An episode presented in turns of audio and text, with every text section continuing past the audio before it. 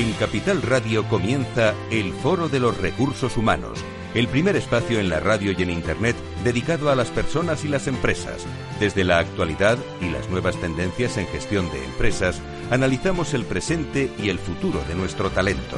Formación, competencias, comunicación, laboral, empleo, todo sobre los recursos humanos, con las voces protagonistas de los recursos humanos en un entorno directo. Francisco García Cabello, el Foro de los Recursos Humanos, Capital Radio.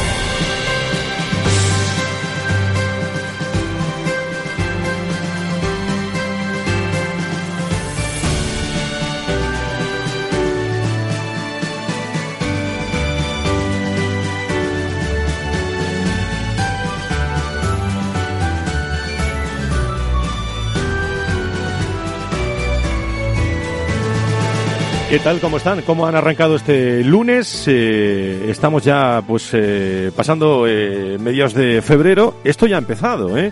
El año 2020, 2020 ya ha empezado. Lo digo porque estamos hablando con muchos hombres y mujeres de recursos humanos y comienza en este finales de, febrero ya muchísimos actos ¿eh?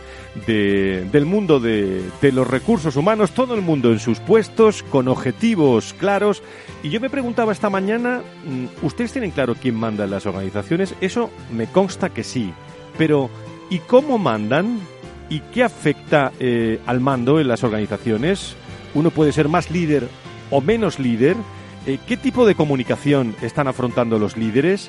¿Cómo se hace? Eh, mezclando eh, y mandando a hombres de siempre, mujeres de siempre las organizaciones y los millennials.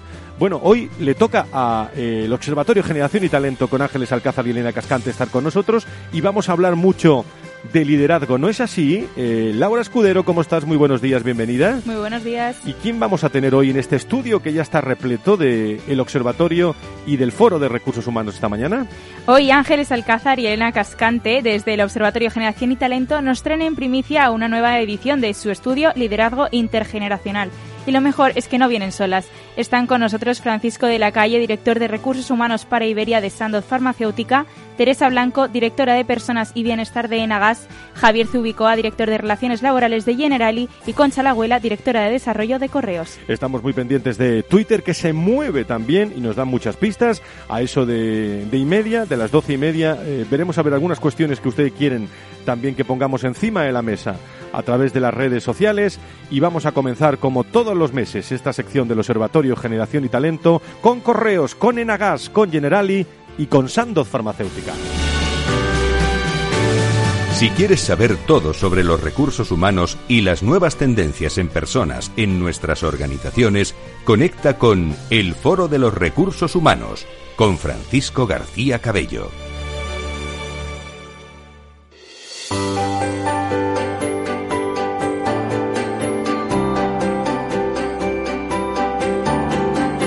En la entrevista del Foro de los Recursos Humanos descubrimos voces y personas protagonistas que nos aportan referencias y puntos de vista claves.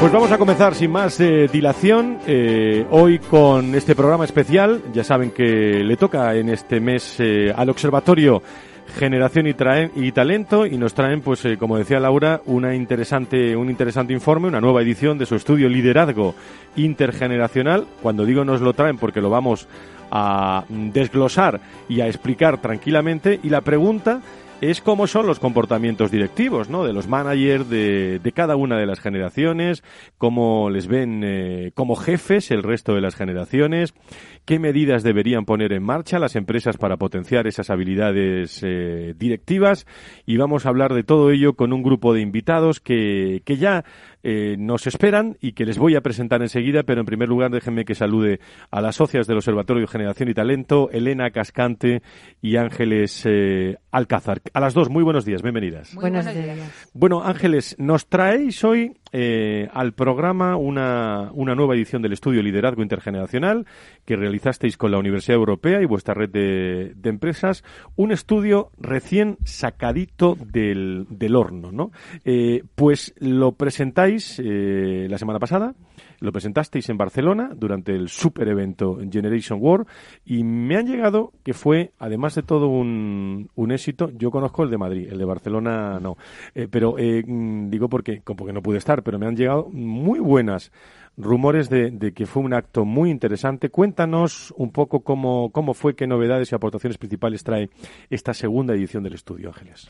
Bueno, pues buenos días a todos una vez más y, lo primero, pues decir que efectivamente la verdad es que nos acogió CaixaBank en su centro All in One. Eh, estuvo, nos dio la bienvenida y de, aquí les tenemos que darle las gracias a Clara Boada, que es la directora de Cultura, Igualdad y Diversidad de la Caixa. Tuvimos, voy a muy rápidamente a dar unos agradecimientos a las personas que colaboraron en el proyecto. Tuvimos una voz de los managers en la que participó Javier Peso, Belén Marrón, José María Torres, Ernesto Poveda.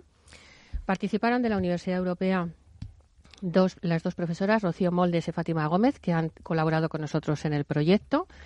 La voz de los managers eh, fue una cosa muy simpática en que cada uno de los managers hablaba de cómo era el liderazgo de cada una generación. La universidad nos posicionó en las conclusiones y en la parte de qué opinaban los colaboradores sobre el liderazgo de las distintas generaciones. Y después tuvimos un panel de recursos humanos en que participó Olga Salomó, en este caso directora de Boeing, Silvia Ciurana, directora de Formación y Desarrollo Talento CaixaBank, y Carmen Fernández, directora de Talento Directivo y Cultura de Naturgy. Esa mesa estuvo moderada por Marcos González, que el presidente de Corresponsables, que imagino que todos conocéis, ¿no? Uh -huh. y bueno, la verdad, que le mando un abrazo de aquí fuerte. la verdad es que fue un acto que, bueno, lo que nos han trasladado es que fue un acto muy agradable porque hablar dos horas y media sobre el liderazgo de las distintas generaciones y en ningún momento se perdió la atención, ¿no? Entonces, bueno, gracias a todos los participantes que realmente fueron los que hicieron de alguna manera posible ese evento. Y bueno, eh, ahora durante toda la mañana vamos a desgranar un poco el informe de, del informe de liderazgo generacional. Pero bueno, lo primero que, como ya sabes, Fran, es que nuestro trabajo lo que hacemos es distintas voces, ¿vale? En este trabajo hemos escuchado los managers de las distintas generaciones, hemos escuchado los colaboradores de las distintas que tienen un jefe un, eh, digamos, generacional uh -huh. y luego también a, a hemos hecho un DAFO con los directores de recursos humanos y distintas organizaciones. Con lo cual, nuestro trabajo realmente lo que es es un análisis 360 grados de lo que son las competencias del líder intergeneracional para después definir de alguna manera cuáles son las metodologías o retos que tenemos. ¿vale? Pues, eh, Elena, darnos, eh, a ver si nos puedes dar algunas pinceladas, eh, porque nos vamos a, todos estos temas nos los vamos a ir a la tertulia con grandes profesionales que nos acompañan hoy sobre cómo son los comportamientos directivos de, de cada una de las cuatro generaciones de jefes que tenemos ahora mismo en las empresas. Fíjate tú, qué apasionante, ¿eh? el, el, descubrir y el comprender. Este, este programa ¿no? es para tomar nota hoy, para tomar nota y llevárselo al comité de, de dirección. Bueno, pues precisamente como uno de los retos del estudio era cómo desarrollar al líder ideal para que supiera gestionar eficazmente a sus colaboradores de todas las generaciones, pues quisimos poner el termómetro de comprender cómo eran estos jefes, cómo eran estos managers, ¿no? Y entonces pudimos determinar que había un carácter diferencial, como siempre ocurre, muy rápidamente. A vos voy a comentar las cuatro generaciones de líderes y vamos a destacar como si fuera un termómetro eh, competencias eh, muy, que son muy favorables, fortalezas y debilidades, pero que todo hay muchos matices, ¿eh? Con respecto a la generación tradicionales, aunque todos nos dijeron, por favor, llamarnos senior, llamamos senior. Bueno, pues la generación senior, ¿no? Pues uh -huh. al final es una generación que sus grandes baluartes es sus valores, su gran implicación con las organizaciones y desde luego su gran capacidad de ser grandes jefes. Son jefes muy potentes, saben perfectamente definir objetivos porque tienen esa visión estratégica que saben eh, incorporarlos a sus colaboradores. Por otro lado, se les eh, determina como con un liderazgo jerárquico, autoritario, quizás con un cierto carácter y de, de, una mirada limitante hacia las mujeres y a los jóvenes. Y luego, pues el feedback es una herramienta que lo utiliza más bien al finalizar los proyectos como evaluación y no tanto para empoderar a los colaboradores. Y también la cultura de la presencia. ¿eh? Con respecto a la generación baby boomer, también se les ha identificado como unos jefes muy potentes, también porque saben trasladar la estrategia de sus organizaciones a través de la definición de los objetivos. Quizás lo que les falta ahí un poco es que cuando hablan con sus equipos para aterrizar esos objetivos tienen que abrir un poquito un diálogo en doble dirección. Estamos hablando de un liderazgo paternalista, quizás se, se les achaca poca flexibilidad y ser un poco freno a los nuevos cambios y a los nuevos retos que piden las organizaciones. Luego también con respecto al, tema de, del disfrute, pues ellos entienden que hacer disfrutar al equipo es generar un entorno de, bueno, agradable para trabajar. Luego con respecto a la generación X, aquí hay un punto de inflexión. Ya empezamos a hablar de una generación, quizás por ser esa generación puente que toca todas las generaciones, pues eh, entienden ¿no? las circunstancias de sus colaboradores y por lo tanto es una generación que empieza a desarrollar un liderazgo mucho más orientado a la persona, asertivos, cercanos, eh, orientados a, escuchar, a hacer una escucha activa a sus equipos de doble dirección, donde se consensuan los objetivos, donde a conocer cómo son se desarrolla mejor el talento y empiezan a reconocer el trabajo bien hecho. Hasta aquí podríamos decir que son los jefes ideales, pero también hay un pero, y es que esa asertividad también les pasa factura, porque no son capaces de ejercer y gestionar bien la crisis, al querer quedar bien con todos. Y millennials, pues estamos hablando de unos jefes también muy potentes, preparados, eh, ambiciosos, dinámicos, con una mirada muy disruptiva, pero cuando y se incorporan a ser jefes, se alinean más de lo que ellos creen a las directrices tradicionales de las organizaciones. Ellos eh, empiezan a ejercer un liderazgo muy orientado a las relaciones interpersonales, donde generan mucha flexibilidad y dan mucha autonomía y mucha autogestión a los equipos. El feedback para ellos es la herramienta fundamental para empoderar a sus colaboradores, para reconocer su trabajo y también, además, una vez que el trabajo está bien hecho para celebrarlo. Eh, por otro lado, tenemos que comprender que es una generación joven y, por lo tanto, no tienen gran expertise a la hora de ser jefes, de gestionar conflictos. Y luego también su visión generacional eh, o su valor generacional, que está basado en la inmediatez, hace que los objetivos eh, sean muy cortoplacistas. Bueno, de alguna manera he hecho una revisión muy rápida, desde luego hay muchos matices, pero queda claro. Yo calculo que necesitaríamos seis o siete horas de programa para para desglosar todo esto, pero déjenme que le dé la bienvenida a nuestros contertulios de lujo en esta tertulia para hablar de esto y muchas otras cosas. Con Francisco de la Calle, mi querido amigo Fran, director de Recursos Humanos para Iberia de Sandoz Farmacéutica. Eh, querido Fran, ¿cómo estás? Muy buenos días, bienvenido. Un placer estar con vosotros Estáis recogiendo todos los premios y más que tenéis. y lo que nos queda, y lo que nos queda. me lo encuentro en todas las sesiones de premios, pero no me lo encuentro sentado allí, sino recogiendo los premios. ¿eh? Pero bueno, ese es el reflejo de que hacemos las cosas bien, pero las hacemos bien no por los premios, las hacemos bien porque tenemos que hacerlas bien. Muchas gracias por estar con nosotros. Teresa Blanco es coordinadora de gestión de personas de Nagas. Querida Teresa, ¿cómo estás? Muy buenos días, bienvenida. Buenos días, Fran. Muchísimas gracias por estar con nosotros también. A Francisco Javier eh, Zubicoa, director de Relaciones Laborales de Genel. Vosotros también nos quedáis, también recogéis premios. ¿eh? muchas, muchas gracias por estar con nosotros. Eh, y también saludo a querida Concha la Abuela, jefa del área de desarrollo interno de Correos, que se incorpora a estas tertulias. ¿Y cuánto me alegro yo de esto? Querida Concha, muchísimas gracias por estar con nosotros. Muy buenos días. gracias a todos vosotros. Encantada de estar aquí. Bueno, pues eh, nos habéis, habéis escuchado a Elena. Luego tengo preguntas para todos, pero por comenzar esta tertulia, los líderes de vuestras organizaciones coinciden en general con los perfiles que, nos ha hecho Elena. Eh, eh, ¿Quién debe adaptarse? ¿El manager, la generación de sus colaboradores o los colaboradores a la, a la generación de sus jefes? ¿Cómo, ¿Cómo lo veis? Abro y luego tengo preguntas para muchos de vosotros. ¿eh? No, yo creo que el observatorio ha hecho un trabajo excepcional en el la definición de los líderes em, y, en nuestro caso al menos casan perfectamente con cada uno de los estratos que tenemos de edad, em, sin duda, y nos ayuda muchísimo el, trabajo que ha hecho para poder luego gestionar de manera eficiente y desarrollar de manera eficiente el liderazgo. Hay otro tema, que bueno, luego lo haremos, que es líder es diferente a gestor de personas, que a veces lo asociamos en nuestro país, líder es igual a gestor de personas. En nuestra compañía intentamos que líder, porque cada vez nos llega más, quieren ser gestores muchas veces de proyectos o de iniciativas o, responsables de un, de un área de, experiencia, pero no necesariamente gestores de personas. Y, pero en, cualquier caso, el tema de liderazgo en sí, que es un tema apasionante, sí que nos encaja perfectamente. Yo diría, Fran, eh, si me das la palabra. Adelante, adelante. Sí, sí, coinciden, por supuesto. Hemos trabajado de la mano del Observatorio Generación y Talento y hay que tener en cuenta que el estudio se ha elaborado contando con la participación de diferentes personas de cada generación que han representado a las empresas que estamos aquí y a otras que no están aquí. Con respecto a quién debe de adaptarse, bueno, pues mm, yo voy a ser políticamente correcta. y ser políticamente correcta quiere decir que te voy a contestar que el manager siempre porque conocer a las personas hará mejorar al manager. Eh, él tiene que ser capaz de adaptarse a las necesidades y, y estado de ánimo de cada uno de los miembros de su equipo. A partir de aquí, no hay que perder de vista que tiene que hacer gala de aspectos fundamentales como son confiar en la profesionalidad de las personas que forman los equipos, saber detectar posibles problemas y conflictos para anticiparse en la búsqueda de las soluciones, no tomar decisiones sin contar con los puntos de vista de su equipo y eh, mm, cabalgar sobre la agilidad, que es lo que requiere el entorno buca actual. Me gusta eso de cabalgar porque es verdad. Eh, hay que cabalgar, cabalgar, muchas veces al galope, pero, pero, pero estar ahí. Más opiniones, Javier.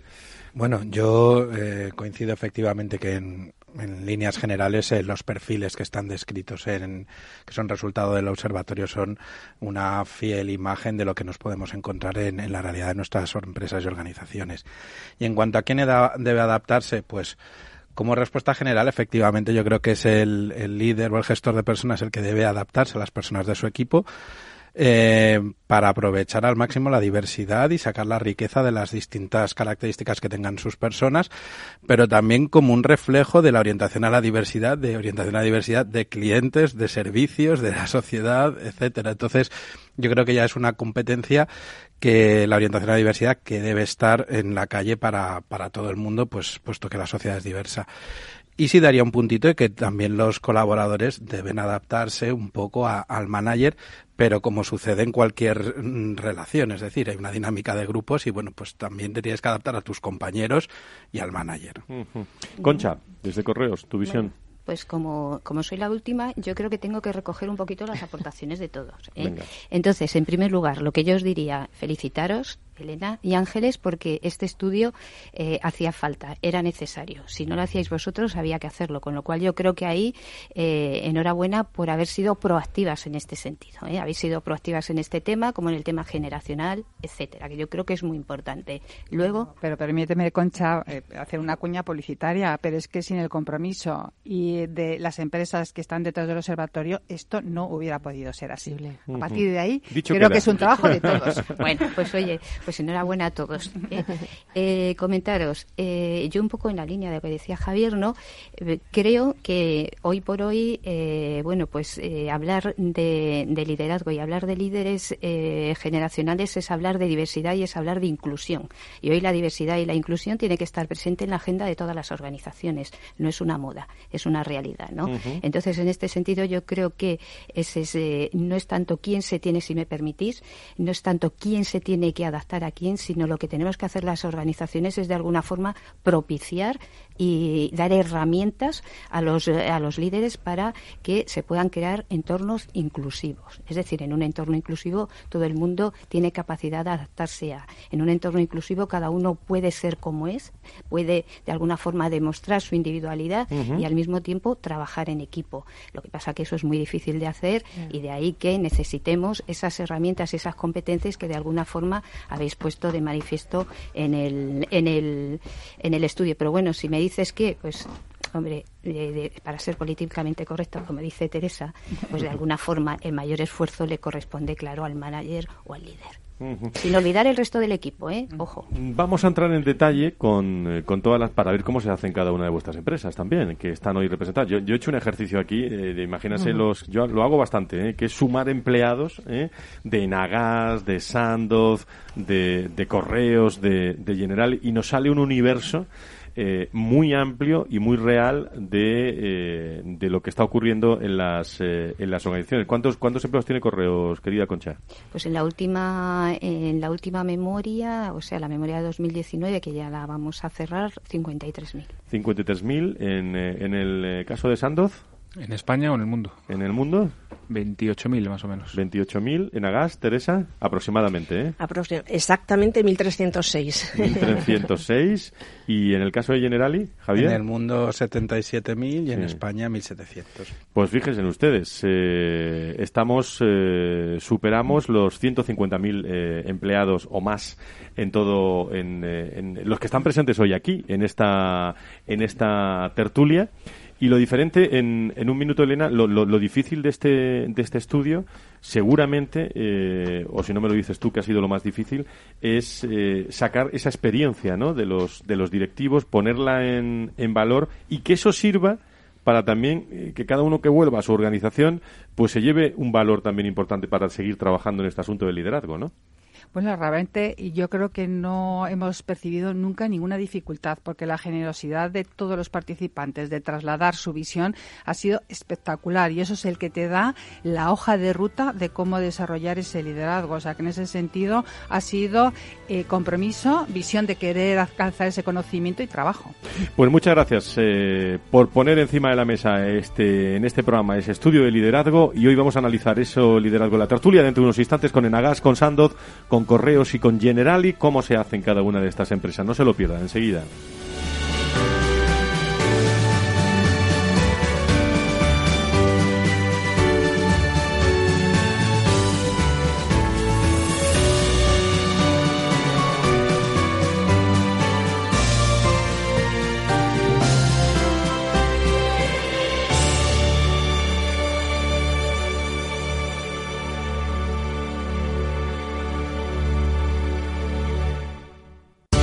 Fonditel, gestor independiente perteneciente al grupo Telefónica con más de 20 años de experiencia. Ofrecemos soluciones de inversión tanto en planes de pensiones como fondos de inversión. Nos adaptamos al perfil de riesgo de nuestros clientes, poniendo a su disposición toda nuestra amplia experiencia, alta capacidad de innovación e independencia en la toma de decisiones. Todo ello con unas de las comisiones más competitivas del sector. Ven a nuestra oficina, visite www.fonditel.es o llame al 91 704 0401.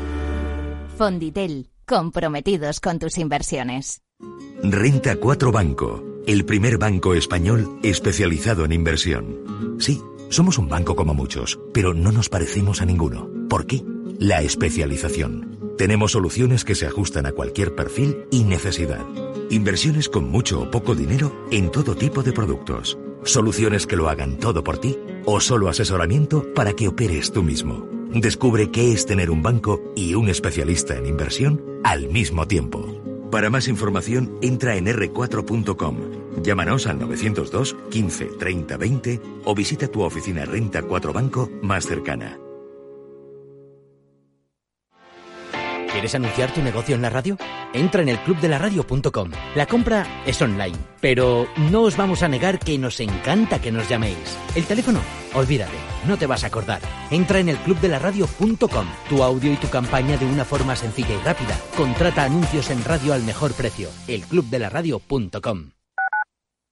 Capital Radio Madrid 105.7 Disfruta de la mejor cocina gallega en Montes de Galicia. Todo un clásico moderno en el barrio de Salamanca. Disfruta de la variada dieta atlántica, de las mejores carnes y pescados tratados con respeto y transparencia y regados con una de las mejores bodegas de la zona. En grupo, en familia o en pareja, Montes de Galicia te ofrece el espacio perfecto en cada ocasión.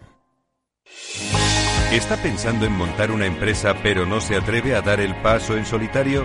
busca una marca conocida y consolidada que le respalde, en Franquiciados le ayudamos a elegir el negocio que más se ajuste a sus necesidades. Franquicias de éxito, innovadoras, de baja inversión. Los miércoles a las 12 en Capital Radio tienen una cita con el único programa de radio de España especializado en la industria de la franquicia. Franquiciados con Mabel Calatrava.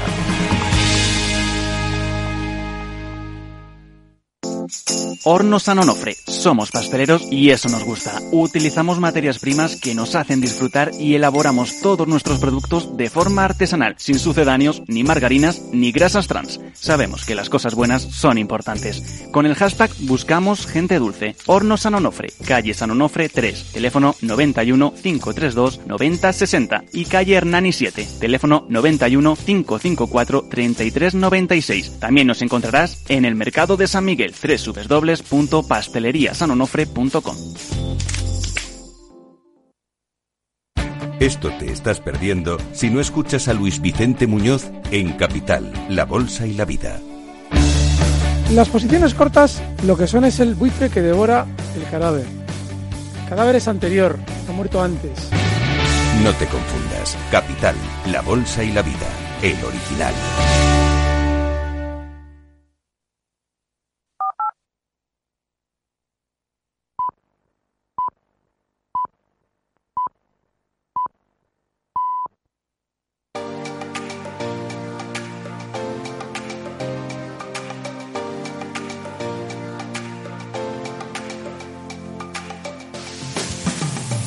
Si quieres saber todo sobre los recursos humanos y las nuevas tendencias en personas en nuestras organizaciones, conecta con El Foro de los Recursos Humanos con Francisco García Cabello. Les agradezco a todos que estén con nosotros eh, ahora y en los últimos eh, 17 años aquí en el Foro de Recursos Humanos. Con las opiniones, las reflexiones, los hombres y mujeres que conocen bien a las personas en nuestras empresas, eh, las ponen en valor, dan puntos de referencia y muchos de ustedes tomamos nota. Hoy estamos con el Observatorio Generación y Talento aportando datos sobre un estudio interesantísimo de liderazgo eh, con eh, empresas muy interesantes, con Enagas, con Sandoz, con Correos, con, con Generalis.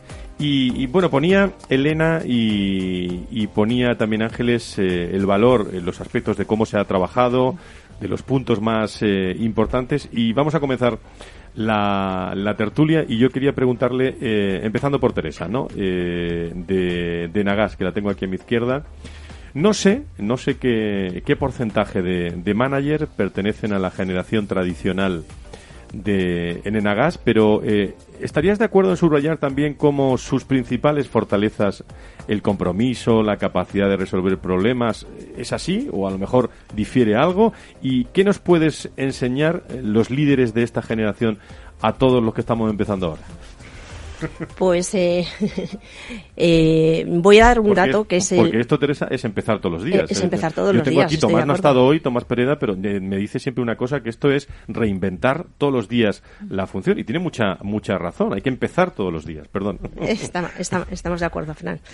Nosotros ya te comentaba antes que somos 1.306 personas en la compañía y la representación de esta generación pues es más bien bajita. Hablamos de personas de 65 años y estamos en torno a un 1%. Así es que yo he preferido mm, dimensionar la representatividad hasta aquellos que tienen eh, 50 eh, nacidos que, que han nacido antes del 59 y ya eh, hablamos de un margen un poquitito mayor, 2,5%. Con respecto a si estoy de acuerdo eh, con los valores, por supuesto, sus fortalezas residen en el alto grado de compromiso que, como recoge el estudio eh, de Ángeles y de Elena, en el que hemos tenido placer de, de colaborar, es su valor insignia. Además de, además de representar o presentar una alta capacidad para resolver, resolver problemas. Más allá de esto, y eh, ahondando en tu pregunta, hablamos de un colectivo que tiene otras señas de identidad, que son fuertes, como son su fidelidad a la organización. Diría más ellos y ellas son la organización, se perciben como la organización. El valor que aporta su experiencia, su visión corporativa. Disfrutan en el trabajo, por lo que su gestión se centra en crear el marco adecuado para la consecución de resultados. Su cercanía se encuentran en la recta final de su trayectoria y esto hace que aflore como fuente- fuerte característica en ellos eh, una actitud paternalista en su gestión de personas. Yo diría, y lo cerraría así, estas son sus principales características. Generación tradicional. Eh, los baby boomer. eh, no quiero mirar a nadie, no mirarme a mí, eh, pero no quiero mirar a nadie. Me estáis mirando a mí con los baby boomer. eh, pero eh, seguimos con, con esa segunda generación. Los eh, manager baby boomer. Javier, eh, se encuentran en una situación clave, diría yo, en las organizaciones. Son actualmente los que ocupan puestos directivos. Son los que han construido mucho de la cultura de la organización, por no decir todo, dirigen eh, a la siguiente generación y muchos están viendo, eh, bueno, se están eh, viendo desvincularse en estos momentos, prejubilaciones y todo lo que saben nuestros, nuestros oyentes. ¿Cuál es, en tu opinión, el principal punto débil del líder baby boomer, si es que encontramos alguno, y cómo en general son sus comportamientos directivos, sobre todo cuando tiene que, dirigir a millennials? A ver, yo creo que lo que les está pasando es este cambio de, paradigma que estamos hablando con la pregunta del, liderazgo y muchas veces hablamos de las nuevas maneras de trabajar y a veces nos quedamos solo con la digitalización y no creo que la adaptación a la digitalización sea el principal problema de los baby boomers. Creo que están adaptándose razonablemente bien. Eh, hay que pensar, además, yo es una generación a la que defiendo mucho porque hablamos muchas veces de adaptabilidad, etcétera, y eh, tenemos que pensar que la generación baby boomer, la generación tradicional, han vivido a lo largo de toda su historia laboral probablemente la que hasta ahora ha sido la mayor transformación en manera de trabajar que ha habido en la historia, ¿no? Igual en el futuro sigue esto de manera exponencial, pero hoy por hoy ha sido así. Entonces, bueno, la adaptación desde pasar de la máquina de escribir al correo electrónico e internet, ¿vale?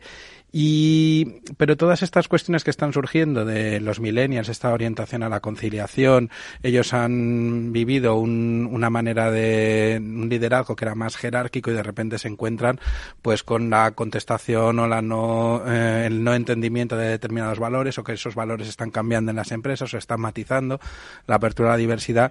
Y lógicamente pues ahí es donde está habiendo más problemas de adaptación y es uno de los retos que tenemos como organización acompañarles en ese, en ese viaje, ¿no? Esa transición a, una nueva manera de liderar. Y efectivamente los cambios que se están produciendo en cuanto a prejubilaciones, etcétera, y la prolongación de la vida laboral, pues genera ciertas incertidumbres y esa sensación de si no me jubilo, no me prejubilo este año, puede cambiar el régimen el año que viene y voy a tener unas condiciones peores y eso pues genera una cierta... Está muy pendiente Javier de sus cosas también, lógicamente. ¿eh? Lógicamente. Bueno, y eso es eh, en el caso de, de, la generación de Baby Boomer, pero eh, Francisco de la Calle, la generación de X es una generación de, de manager eh, puente entre varias generaciones. ¿Cómo afecta su condición también de generación sandwich o de su propio estilo de liderazgo? Sí, puente, bisagra y yo añadiría tapón, porque es la parte más ancha de la, de la pirámide demográfica que tenemos en España. Ya está en todos los estratos de las, de las organizaciones y va a suponer un reto. Eh, va a suponer un reto porque, aunque son todoterrenos, porque se han educado por los tradicionalistas y por los baby boomers, han sido los que les han infundido valores y eso imprime carácter, también tienen que gestionar ya eh, tanto a esos tradicionalistas como a la gente que viene por debajo. Y, además lo que decía, tienen que empezar a aprender porque no hay espacio para todos en las organizaciones y porque además su relevo eh, cuando suceda va a ser traumático porque por, el volumen, tienen que aprender a, que el liderazgo no es igual a ser gestor de personas, liderazgo es otra cosa. Con lo cual, eh, en ese es lo que estamos trabajando al menos desde Sandoz, en mucha inteligencia emocional, eh, mucha empatía, eh, resolución de conflictos y gestión de manera diferente de todo el conocimiento que tienen, no solamente gestionando personas, sino, como decía, gestionando proyectos. Y en el caso de, de Concha, la abuela de Correos, la, hablando de, la generación de manager Y, aquí hemos hablado de todos ellos en el foro, los millennials, ¿no? Eh, será la que lidere, lógicamente, el cambio de las organizaciones durante la primera parte del, del siglo XXI. ¿Está Concha ese cambio en, eh, en buenas manos? ¿Cómo son eh, como líderes sabiendo, y yo que te conozco, lo digo en, en, público, sabiendo que tú te llevas muy bien con ellos, porque te escuchan, te escuchan mucho. Yo creo que eso es una, es una cuestión muy, muy interesante. ¿eh? Bueno, mm, pues yo diría que sí, que sí que estamos en, en, buenas manos. Es decir, yo creo que es la generación, si queréis, la generación mimada, o yo la encuentro como la generación mimada, ¿no?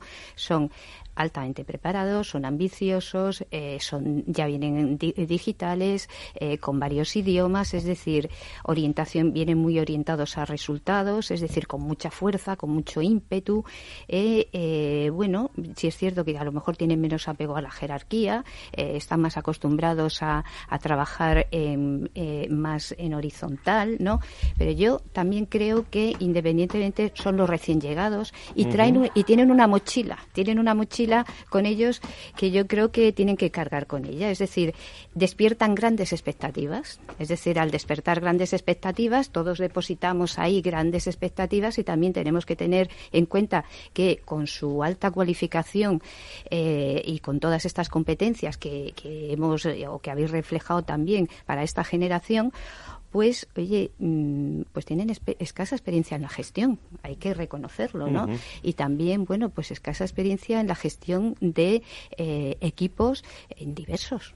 ¿Eh? porque lo hemos comentado y lo hemos comentado aquí en tu programa, es decir, gestionar la diversidad no es fácil, ni para un baby boomer, ni para una generación X, y, para ellos tampoco es fácil, con lo cual yo creo que quizás este es uno de los hándicaps que pueden tener a la hora de gestionar mm, conflictos, a la hora de alguna forma adaptarse también a las velocidades de unas organizaciones como las nuestras, que son organizaciones que ya están asentadas con sus valores, con su cultura y que tienen una velocidad de crucero y ellos traen otra. Entonces esas velocidades las tenemos que acompasar y todos esos encajes se dan ahí, ¿no? Eh, luego tienen, bueno, pues toda la parte positiva de esa fuerza, de esa energía, de ese introducir realmente el cambio y nuevas formas y nuevas perspectivas de ver las cosas. Yo desde aquí, si me permites, y a lo mejor sí que creo que eh, tienen retos ante ellos y retos que les estamos poniendo la organización, como por ejemplo todo el tema del teletrabajo y la flexibilidad, que a lo mejor otros managers no lo tienen tan claro como ellos lo ven y lo pueden poner en, en, valor, ¿no? Y luego, por otra parte, yo desde aquí les lanzaría un reto, y si me permitís, porque el día de 8 de marzo tenemos ahí el Día de la, de la Mujer, el Día Internacional de la Mujer. Entonces, yo creo que estos, estos eh, managers, eh, tanto ellas como ellos, tienen un reto por delante y es de poner en valor en las, en las organizaciones el reto de la corresponsabilidad, que de verdad sea una realidad, porque ellos lo viven y lo tienen presente. Y luego hay una cosa, Concha, permíteme eh, que también tenemos que poner un poquito foco, yo no sé si lo habéis visto en vuestras organizaciones directamente, y es que al traer esa, ese liderazgo no flexible en tiempo y espacio, ¿no? donde la tecnología, lo digital es la herramienta que se lo permite, empiezan a, y también un poco por ese, esa ambición que tienen, empiezan a trasladar un poco toda la presión de los equipos y no se genera una desconexión digital en el ámbito laboral. Y eso está generando mucho estrés en los equipos y también en ellos mismos. No sé si esto lo habéis percibido, pero yo creo que es muy importante. Son muy exigentes, Elena, son muy exigentes consigo mismo, eh, pero eso también lo trasladan el equipo. Entonces, eso, gestionar dónde está el equilibrio y que en algún momento hay que cortar, eso es importante. Estamos en tertulia apasionante sobre el liderazgo con Enagas, con Sandoz, con Correos, con eh, Generali. Quería plantear otra cuestión encima de la mesa.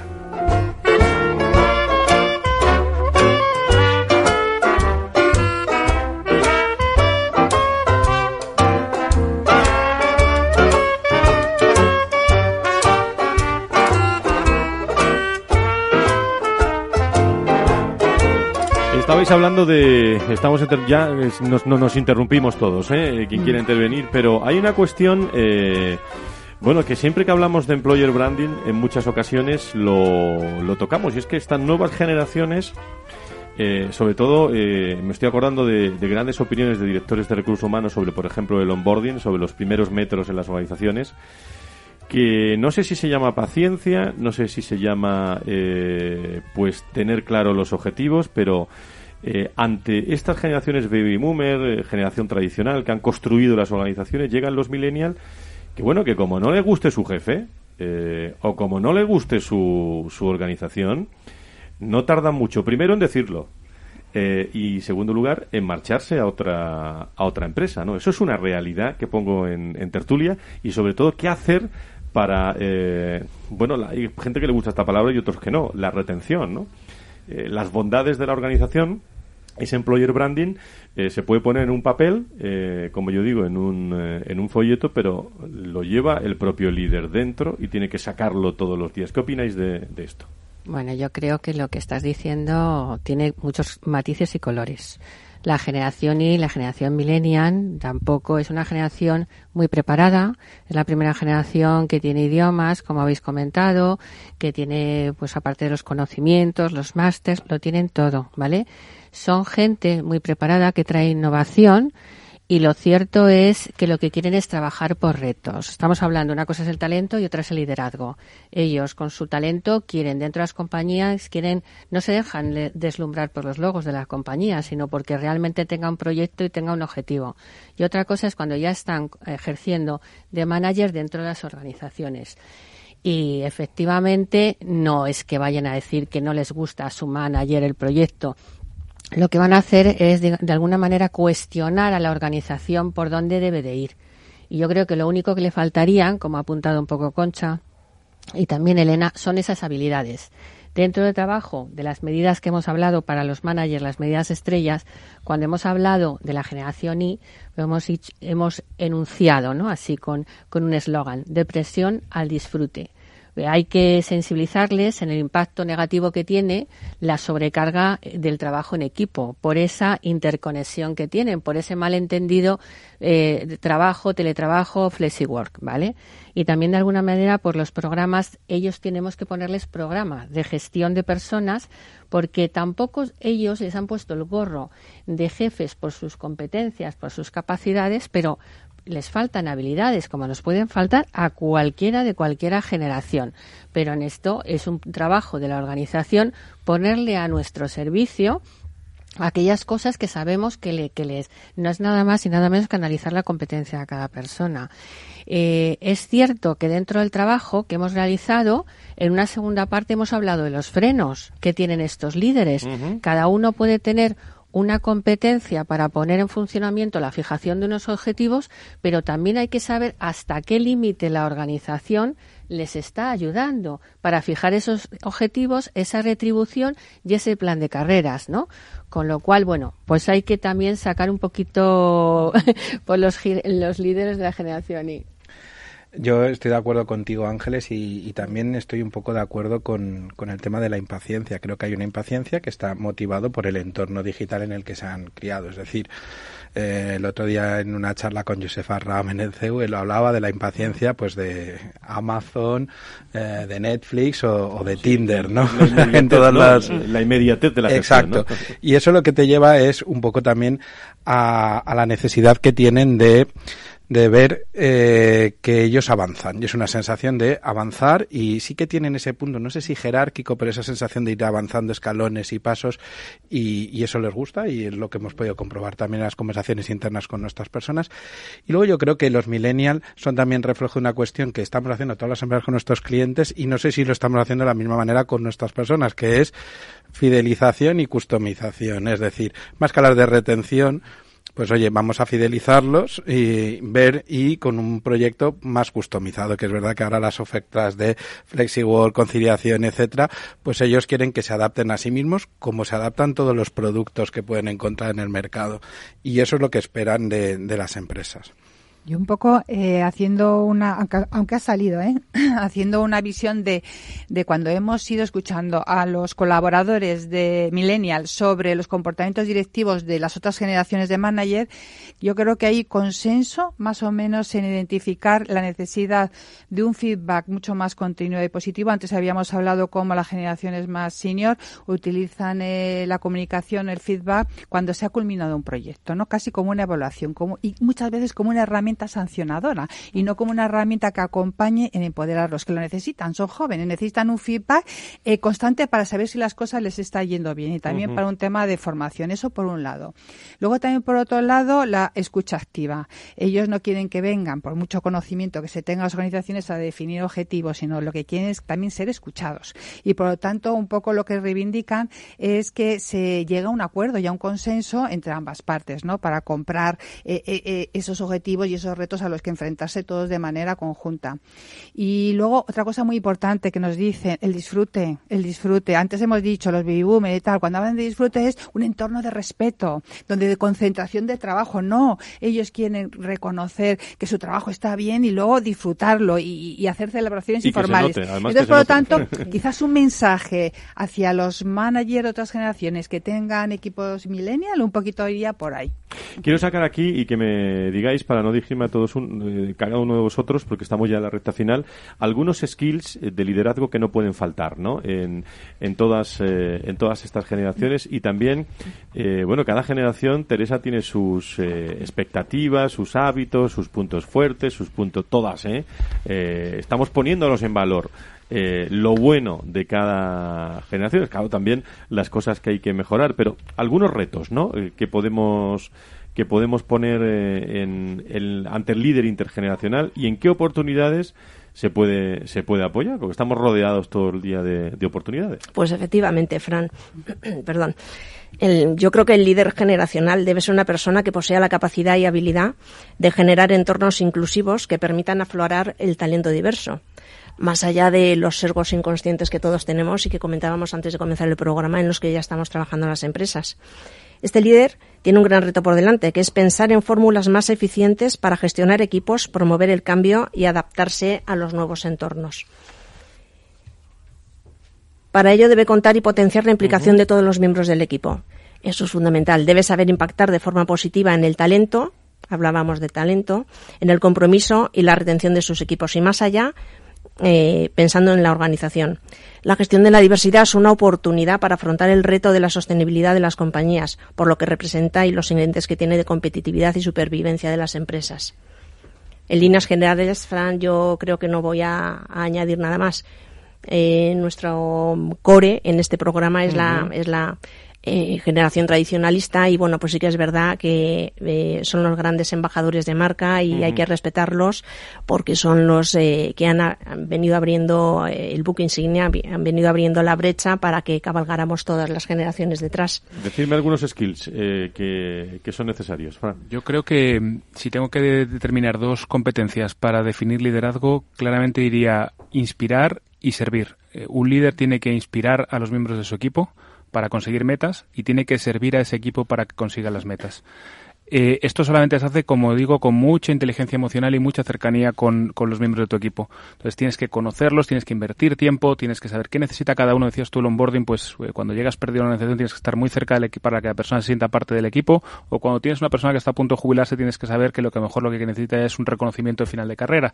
Entonces, todo eso solamente se adquiere eh, con mucha empatía y ejercitando mucho la inteligencia emocional que a veces se nos olvida. Y por eso ponemos muchísimo foco, al menos desde recursos humanos en nuestra compañía, en ese desarrollo en los líderes de la inteligencia emocional. Y sé que, Concha, y sé que estamos viviendo momentos eh, en entornos digitales eh, diversos, que estamos, con perdón, eh, bombardeados por mensajes digitales, pero qué importante es que esa empatía, esa emotividad, ese contacto con, con los empleados no se pierda. Y yo me pregunto, ¿Esto no es lo de siempre, eh, Concha? Sí, esto es lo de siempre. Esto es en poner en valor a cada uno de cada una de las personas que tenemos en nuestro equipo. ¿eh? Esto es reconocer su diferencia y al mismo tiempo aprovechar esas diferencias para eh, poner en valor la perspectiva generacional. Yo creo que en las organizaciones hoy es un valor añadido, un valor que hay que tenerlo en cuenta y aprovechar las fortalezas de todas la, y cada una de las generaciones que estamos conviviendo, porque tenemos la suerte y la fortuna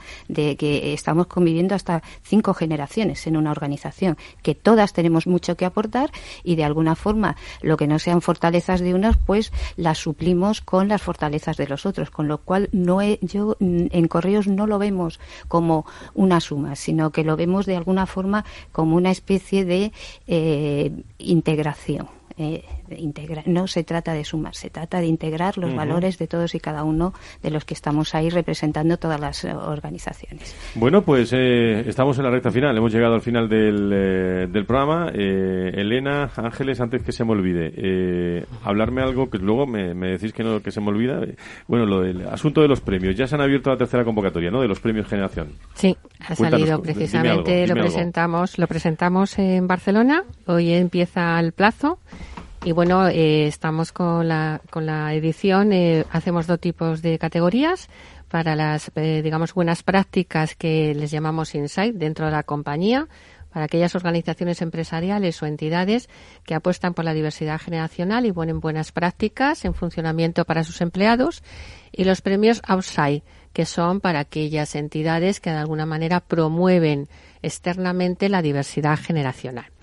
Y bueno, estamos muy contentos porque, bueno, pues parece que ha tenido muy buena acogida y es una manera de tener también, reputar a aquellas personas que lo están haciendo bien, pero también tener información sobre todas las buenas prácticas que hay en diversidad generacional. Eh, Elena, eh, si tuviéramos que hacer una hoja de ruta eh, así de, todo el año, hitos fundamentales que tiene el, observatorio. Bueno, pues tenemos retos muy alineados a, a, las expectativas de estos tiempos, ¿no? estamos culminando el trabajo de salud y bienestar intergeneracional. Eh, para comprender cuál es la autopercepción de salud que tiene cada una de las generaciones y poder desarrollar desde las organizaciones políticas activas que potencien su salud. Eh, vamos ahora a la siguiente fase, que es lanzar una encuesta para poner el termómetro de verdad sobre su salud y sobre todo tipología de empleados. Y culminaremos este trabajo más o menos presentándolo sobre mayo, más o menos, ¿no? Y tendremos nuestro Generation Wars 5, donde presentaremos esas conclusiones. en Barcelona, en Barcelona empezamos este ciclo, este ciclo en 23 de abril el 23 de abril, con lo cual también las empresas de Barcelona, una vez que han combinado este trabajo de liderazgo, también se van a sumar, con lo cual vamos a poder eh, también compartir el conocimiento que, que, se genere con estas empresas. Bueno, pues muchos retos muy interesantes y desde luego a la vuelta de verano, desde luego tendremos que definir, ¿verdad?, con los socios colaboradores, eh, cuál sería nuestro cuarto ciclo de trabajo.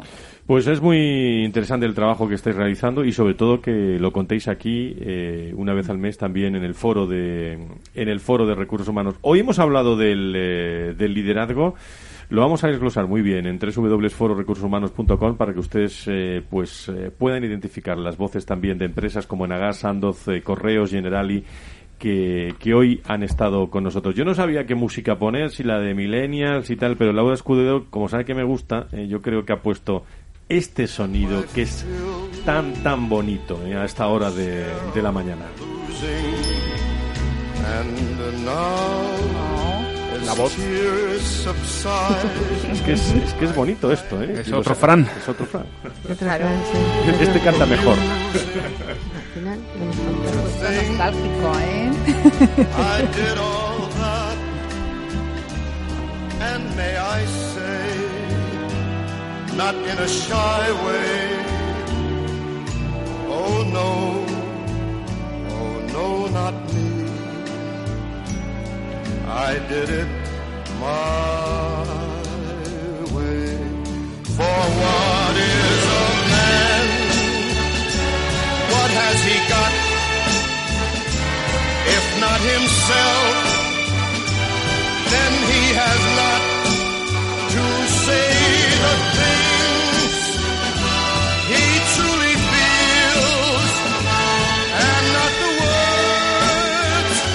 Pues nos vamos a despedir con estos sonidos eh, de Frank Sinatra. Eh.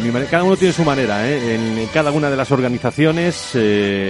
Gracias a Sando Farmacéutica, querido Fran, muchas gracias por estar con nosotros, al director de Recursos Humanos de Iberia, gracias. Y a Enagas, Teresa Blanco, Teresa, muchas gracias por estar con nosotros. Gracias a vosotros. Y a Concha, la abuela, querida Concha, muchísimas gracias. Saludos a los hombres y mujeres de, Correos y de todas las empresas y a Francisco Javier Zubicoa, director de Relaciones Laborales de General. Y gracias por estar con nosotros. Gracias a ti, Fran. Gracias a todos. Elena, eh, Ángeles, hasta el próximo programa. Hasta el próximo programa. Y a todos ustedes, hasta el lunes aquí en el Foro de Recursos Humanos, Personas y Empresas. Esta es su cita.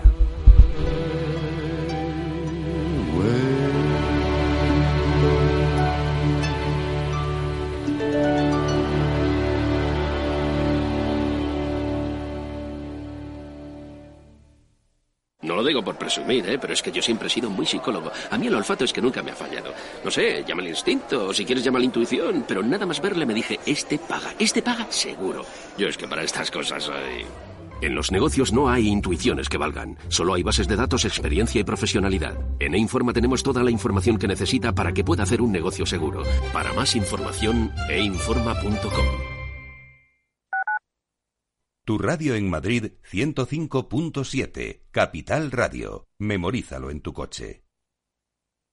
Disfruta de la mejor cocina gallega en Montes de Galicia todo un clásico moderno en el barrio de Salamanca. Disfruta de la variada dieta atlántica, de las mejores carnes y pescados tratados con respeto y transparencia y regados con una de las mejores bodegas de la zona. En grupo, en familia o en pareja, Montes de Galicia te ofrece el espacio perfecto en cada ocasión. Abuelo.